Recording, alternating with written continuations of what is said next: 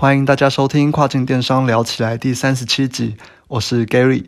那很难过啦，就是台湾的疫情到现在都还没有好转，看起来这个三级的警戒应该还会再延长一阵子。那身边的朋友，特别是做着餐饮业的，其实都是叫苦连天啦。我相信任何做这个实体的朋友们，其实这段日子应该都不会很好过啦。那就是希望这个疫情早一点来控制下来，然后让大家的生活早一点去恢复正轨。那不然，其实很多这种实体店家，其实哎，真的都是要撑不下去了。那当然啦，就是因为疫情啊。现在很多公司也都开始做这个嗯 work from home 的一些 project，那我相信有很多人会喜欢这种 work from home 的一些工作形态啦，因为除了可以省下很多的这种通勤时间之外，其实在家工作的心情应该也都会比较好啦，因为毕竟不用在这个上下班的时间去跟大家去挤公车或是挤捷运啊，那也都可以自自己在家里面去听自己喜欢的音乐，然后边听自己的音乐边工作，也不用怕被隔壁的电话。声给吵到，那我相信整体的效率应该是会比较高啦。啊，我自己是觉得说，其实省下的这一些通勤时间，真的是可以拿来好好的学习一下电商或者是一些可能网络行销的相关知识，因为毕竟这种呃网络相关的这些行销都是一个趋势嘛。那疫情又加快了这一个趋势。那虽然不能说是超前部署啦，因为毕竟可能，诶到现在已经是，诶所有人都已经开始认真在学习这个东西了。但我觉得，诶如果你可以去多了解一下，我相信对于未来一定都会有更多的帮助啦。那或许有很多人会说，哦，诶那现在才学这个电商会不会太晚了？可能人家都已经学了两三年啦，然后我现在才入场，真的有办法去跟别人做竞争吗？那我相信这是大家都会有的这个疑问啦。但我想说的是，哦，现在去学绝对不会太晚。那我觉得电商这个产业跟过去那种传统产业真的是差太多了。哦，主要就是在于说电商或者这些网络行销的它的变化实在是太快了。哦，很多时候我们所学的一些东西不见得在明年还可以继续所使用，因为明年可能就会又有新的一套方法出来。哦，所以说就算你晚一点学，可能你现在正在看正在学习的东西哦，那些比你早还要入场的一些学长学姐们，可能他们也正在学一样的东西，那特别。是现在这个网络的资源是非常非常发达的嘛，所以在做电商这一块，几乎是可以诶完全没有这种资讯落差了。所以说我每一集其实都在聊这些电商的东西，其实大家几乎都可以在这个网络上面去找到相关的资料哦。所以说只要你好好的善用网络，然后去学习，我觉得真的不需要去担心说可能会太晚学习，或是无法与人竞争之类的这种问题产生。那我在这边是给所有可能刚开始想要进入电商的朋友，或者是对于这个电商有兴趣但是还没有开始进入的朋友们，哦一些小小的信心打气一下。那我也想要来简单聊聊我之前的这个故事好了。那因为之前还在台北公司工作的时候啦，那时候就是我每天都要花上可能三个小时的通勤时间哦，从林口到台北这个交通其实是非常塞的，所以说花的时间其实真的很长啦。然后每天就是光这个通勤时间三个小时的通勤时间，其实都是非常崩溃的。那可能我回到家吃个饭，然后梳洗一下之后，可能大概就要八点半了吧。那我记得哦，那个时候真的是每天回家都很疲惫。然后一回家，可能就只会想要去耍费啊，然后就是，诶玩个游戏，或者是诶划个手机等等的。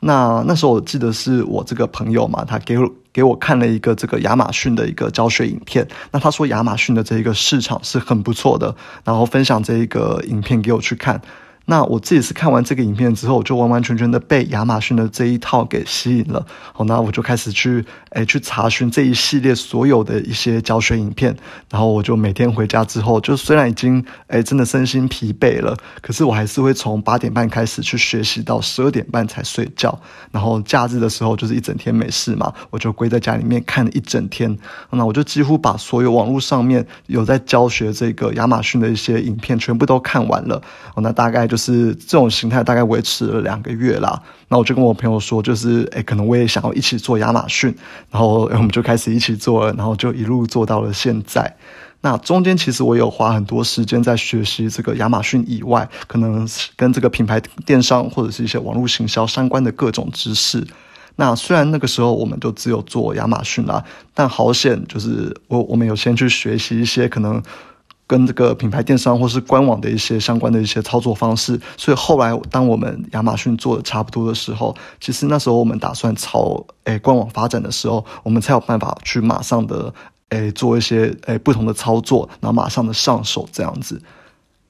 那我这一段故事想要说的重点就是说，诶，如果说你真的对这个电商有兴趣，然后或想要去多了解看看的话，其实我们真的不需要浪费这一段可以 work from home 的日子。我们每天省下的两个小时的通勤时间跟精力，哦，你就拿来学习电商吧。哦，千万不要等到可能疫情之后好转了，然后解封了，然后你又回到公司上班了之后，然后你才想开始学。我跟你说哦。到时候你每天下班回家之后，就是累得跟狗一样，完全不会有动力想要去做学习。哦，其实那段日子我也是自己也是经历过的嘛，所以我很理解说，可能下班回家之后，你要去强迫自己去做一些学习，是多么的痛苦，多么的辛苦。那我就觉得说，趁这个机会可以。诶，在 work from home 的时候，就多多的去看一些跟电商相关的教学影片啊。如果你是想要做这个国内的电商的话，我觉得甚至你可以去考虑购买烧麦的他们的课程。那他们里面的讲师对于国内电商的理解，其实都是非常深入的，而且他们很勇于的在这个烧麦的课程里面去做分享啦。那我自己觉得是，诶，里面干货满满，真的是蛮赞的。那如果你是想要做跨境电商的话，其实 YouTube 上面也有非常非常多的资源。然后你可以有很多的这种跟亚马逊或是跨境电商相关的影片可以看。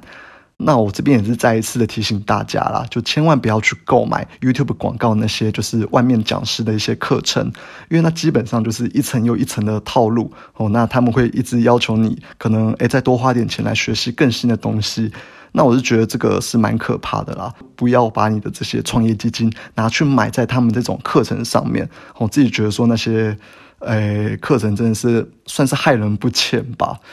那我自己觉得说，就是因为。一直会看到那些广告，有时候会觉得很烦，所以后来我就买了这个 YouTube Premium 的这个方案，也就是说，你可以花一百八十元一个月，然后就能够诶快速的省略所有的广告，就等于说你会完全看不到这些广告啦。那我忘记之前有没有推荐给大家过，我觉得这是一个完全就是 save my life 的一个方案，就是我终于不用再去看一堆有的没的广告了。哦，除了省下那五秒钟之外，其实我觉得诶更重要的是我们的心情真的会大大的变好。就是完全不用看广告的时候的心情，就是非常的愉快啦。我是蛮推荐大家就去买这个 YouTube Premium 的这个方案啦。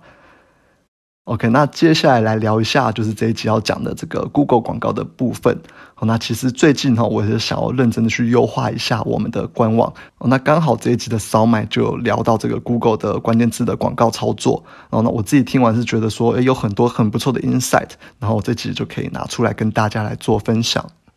说到广告，哦，不管是亚马逊广告或者是 Google 广告，哦，其实重点都是一样的，就是要用最精简的一个预算去达到最大的效益。那我们追求都是最好的这个 ROAS 嘛，所以说，当你的这个转换率或是点击率都已经优化的差不多的时候，其实会影响这个 ROAS 的，就是你的这个成本，就是单次点击的成本，就是我们在说的这个 CPC 哦，一个 click 的竞价成本。那到底应该如何去获取比较低的竞价成本呢？哦，那在这一节扫买的这个讲师就提到了两个方法。哦，那第一个哦，如果说你的产品是季节性的产品，呃，我们就假设是在夏天会大卖的产品好了。那或许你的竞争对手他们都会选择在夏天的时候，然后才开始上这个 Google 去疯狂投广告。那其实这个时候你就有操作的空间了。就你可以选择在刚开始春天的时候，哦，你就去开始去投放这个广告。那个时候的广告，因为它竞争比较小。哦，因为毕竟对手都是在夏天才投的嘛，所以说你可以用比较低的 bid，比较低的这个竞价去抢到关键字。那等抢到关键字之后，你再去进行一个优化。那或许本来一个 bid 可能要一块美金，那当你从春天开始去做，那开始去慢慢的优化到夏天的时候，其实你在夏天就是你开始哎进入旺季之后，你的一个 bid 可能就已经降到了零点三或零点四美金了。因为 Google 他们的演算法他们会去看呐，就是比如说如果说你的这个关关键字的品质分数够高，那你的 bid 自然就会下降。你就可以用比较低的竞价去抢到这个一样的版位。所以说你在淡季的时候，利用它 bid 还很低的时候，你就已经可以先去进场去做这个优化的一个步骤，然后去增加你的品质分数，去降低你的竞价。那当这个夏天终于到达的时候，哦，这个时候你的竞争者才进场嘛，他们全部都是拿一开始的 bid，哦，就说可能是刚刚说的这个一块钱的这个 bid 在跟你竞价，那你这个时候你的 bid 已经降到零点三块了，那你的竞争对手怎么可能打得赢你？哦，因为你的品质分数都已经优化完了嘛，所以你就可以在旺季的时候用比较低的竞价去抢到每一个关键字，哦，这样子你的这个 ROAS 的表现绝对会比你的竞争者还要好。那以上说的就是第一个这个单季入场去优化的一个方式。那第二个方式其实道理也跟第一个方式差不多啦，就是希望能够透过比较低的竞价去抢到关键字，来以此来优化这个那广告的成效。那第二个方式是针对你没有淡旺季的时候来做的。首先，Google 广告上面关键字的品质分数跟竞价。跟你这个广告的点击率有着很大的关联性，也就是 Google 的演算法，它会去认定说，哦，如果说你这个广告的点击率比较高，那代表消费者对你的这个广告会产生比较大的兴趣，因为毕竟有兴趣才会去多点击嘛。所以说，如果你点击率高的话，其实就可以代表说，诶，消费者有兴趣，那 Google 就会提升你的这个品质的分数。那当然啦，提高这个品质分数之后，理所当然你的竞价就有机会去下降。那到底要怎么样增加广告的点击率呢？好，第一个方式就是优化广告的文案嘛。那我相信这一个大家应该都知道啦，毕竟你文案写的跟你的关键字更相关，就有更多的机会去让消费者去做点击。那这一个我就不多说了。好，那另外一个方式就是你关键字的位置。好，你们下次可以去注意看看啊。那在这个 Google 搜寻结果的广告，有些广告它会出现在你搜寻结果最上面的位置。然后就是搜搜寻结果的前三名，然后有些广告会出现在搜寻结果的最后的四名，那他们上面都会标注着广告的字样啦，下次可以去注意看看。那基本上啊，我们就会希望说，我们广告是出现在最前面的位置嘛。理由是什么？很简单啊，就是你自己在搜寻一个东西的时候，你最常点击的位置是哪里？哦，基本上一定是第一个嘛。所以搜寻结果的第一的这一个点击率，绝对会比在其他的位置还要来得高。那这就是很重要的点了。我们为了去增加点击率，来提升这个品质分数，所以我们会一开始的就把这个竞价给调高，去抢夺第一名的位置。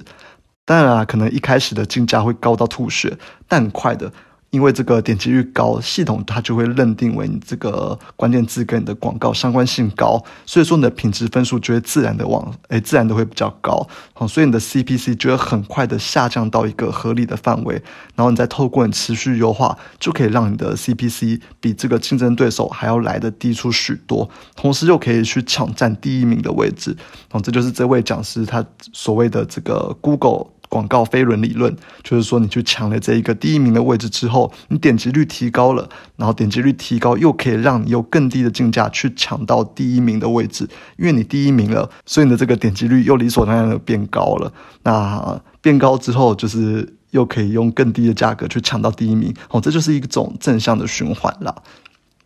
那现在其实很多人啦，会一开始就想要去追求最高的这个 race 那这种方式可能会导致什么情况发生呢？就是说你一开始就会想要去降低你的这个竞价，导致你抢到的版位都是在后面的位置哦，所以说你的点击率就会理所当然的比较低嘛，因为你没有办法抢到比较前面的位置，那它。点击率低的时候，就会导致系统去判定你的广告相关性不足。那这个时候，你可能又要花更多的 bid 去抢这个关键字，但是你又同时又要控制你的这个 ROAS，所以你最后又把 bid 给降下来，最后又是只能抢到最下面的位置。好，那这就是一个很不好的一个范例啦。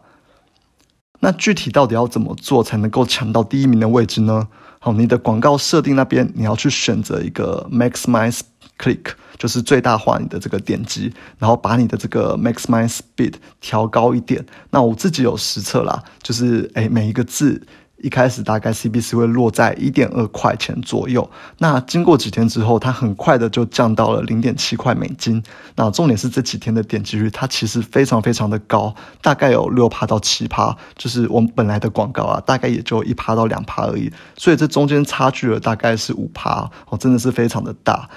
然后我也会去看说你每一个关键字在这个首页的比例到底有多高。那新的测试广告大概有五十 percent 啦，都在第一名的位置。反观旧的广告大概只有三十 percent，但是旧的广告其实是三十 percent，很多都是品牌字去拉的。好，那扣除品牌字之后，我觉得这个在第一名的位置一定会比三十 percent 还要低出许多。那在我新的广告里面，我就没有去放这个品牌字了啊，所以它还能够维持五十 percent 在第一名的位置，其实是还蛮不错的一个结果啦，我觉得。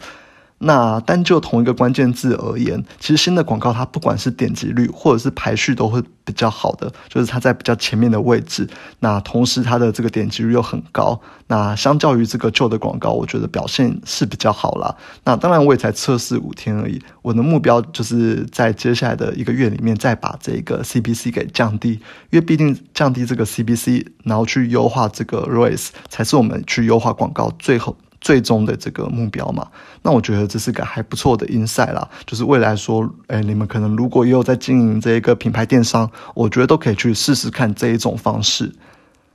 那当然啦，你这个 ROAS 要好，除了 CPC 要去降低以外，其实你本身网站的这个转换率也一定要好嘛，不然你可能导了一堆人进来的官网之后，结果最终都无法转换，其实也是没有用的啦。所以说这边就需要用到可能 GA 之类的这些工具去看说，哎，我们这些诶进来的客人为什么最终没有去转换？这次我们在优化我们自己的官网的时候，其实也发现有蛮多地方可以去注意的。那我觉得这个就下次再找机会来跟大家做分享吧。OK，那这集就先聊这边，谢谢大家收听，拜拜。